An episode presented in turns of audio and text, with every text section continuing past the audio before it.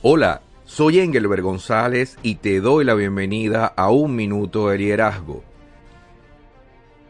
John Hope Franklin dijo, debemos ir más allá de los libros, salir a los caminos y decirle al mundo las glorias de nuestro viaje. Ningún conocimiento es privado, ningún viaje debería ser solitario, ninguna derrota es definitiva, toda victoria es para alguien más.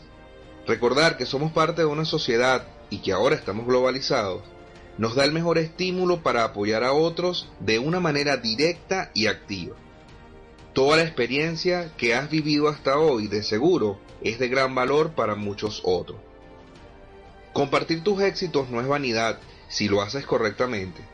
Es levantar al caído, apoyar al solitario, animar a quien está a punto de renunciar, tus luchas pasadas en alcanzar el éxito indican que hoy alguien puede estar meditando en detenerse en su carrera.